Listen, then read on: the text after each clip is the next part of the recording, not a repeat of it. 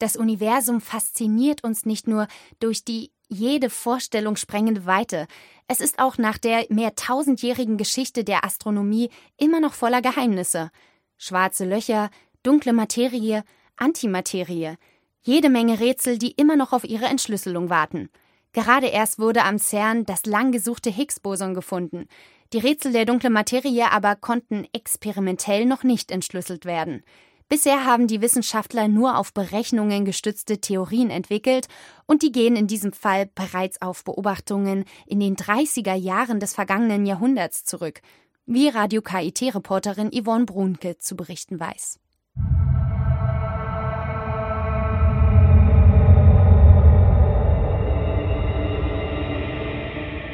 Man sah, dass die Galaxien hohe Geschwindigkeiten hatten, weit wegflogen und dann trotzdem wieder zurückkamen.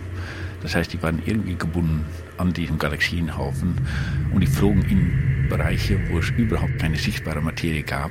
Trotzdem kamen die wieder zurück. Das heißt, es gab eine Gravitationskraft, die bei sehr großen Abständen noch sehr stark war und die Galaxien wieder zurückgeholt hat. Und das war die erste Entdeckung der dunklen Materie. Professor Wim de Boer ist experimenteller Kernphysiker am Karlsruhe Institut für Technologie. Seit den 90er Jahren versucht er einen Beitrag zum experimentellen Nachweis der dunklen Materie zu leisten. Bereits in den 30er Jahren wurde eine eklatante Unstimmigkeit zwischen der Masse der sichtbaren Materie und der Bewegung der Galaxien entdeckt. Die Galaxien bewegen sich völlig anders, als das nach den physikalischen Gesetzmäßigkeiten zu erwarten wäre.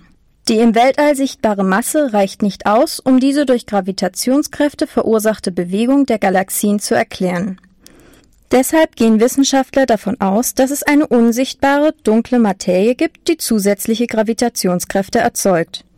Sie versuchen auf drei verschiedenen Wegen die Existenz dieser geheimnisvollen dunklen Materie nachzuweisen.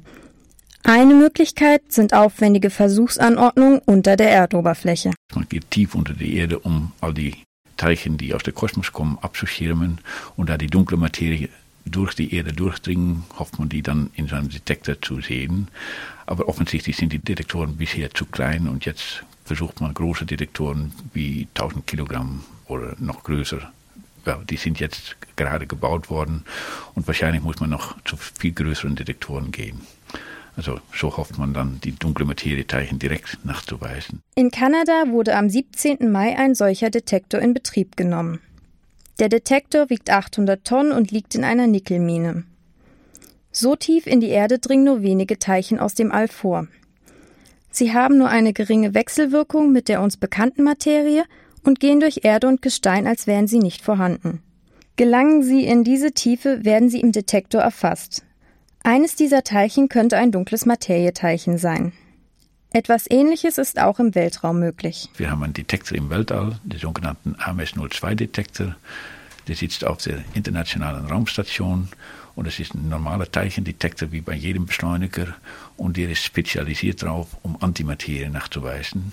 Und wenn wir einen Überschuss von Antimaterie sehen, dann hoffen wir, dass das Hinweise gibt auf die Masse und die Energie der dunklen Materieteilchen. AMS 02 ist die Abkürzung für den Alpha-Magnetspektrometer 02.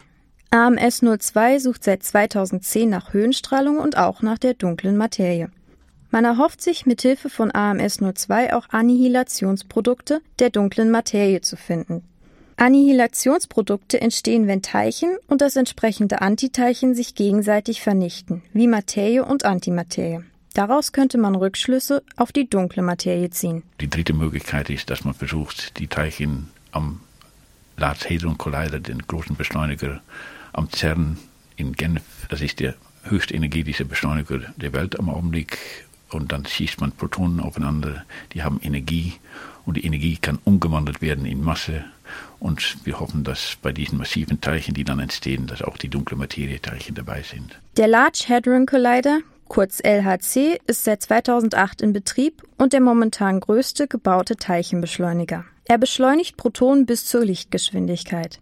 Werden sie zur Kollision gebracht, entstehen Energie und neue, zum Teil unbekannte Teilchen. Gerade wurde durch ein solches Experiment das lange gesuchte Higgs-Boson nachgewiesen.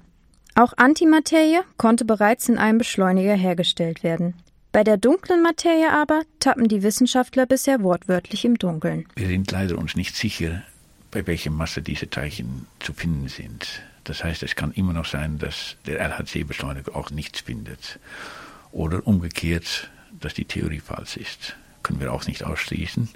Aber das ist am Augenblick die beste Möglichkeit, danach zu suchen. Das ist die Höchstenergie dieser Beschleuniger. Und wenn wir da nichts finden, dann gibt es entweder die Teilchen sind schwerer oder die Theorie ist falsch. Und das Gleiche gilt für das Experiment im Weltraum. Wenn wir da nichts finden, dann kann die Theorie falsch sein oder die Wechselwirkung ist so schwach, dass wir es tatsächlich nicht sehen können.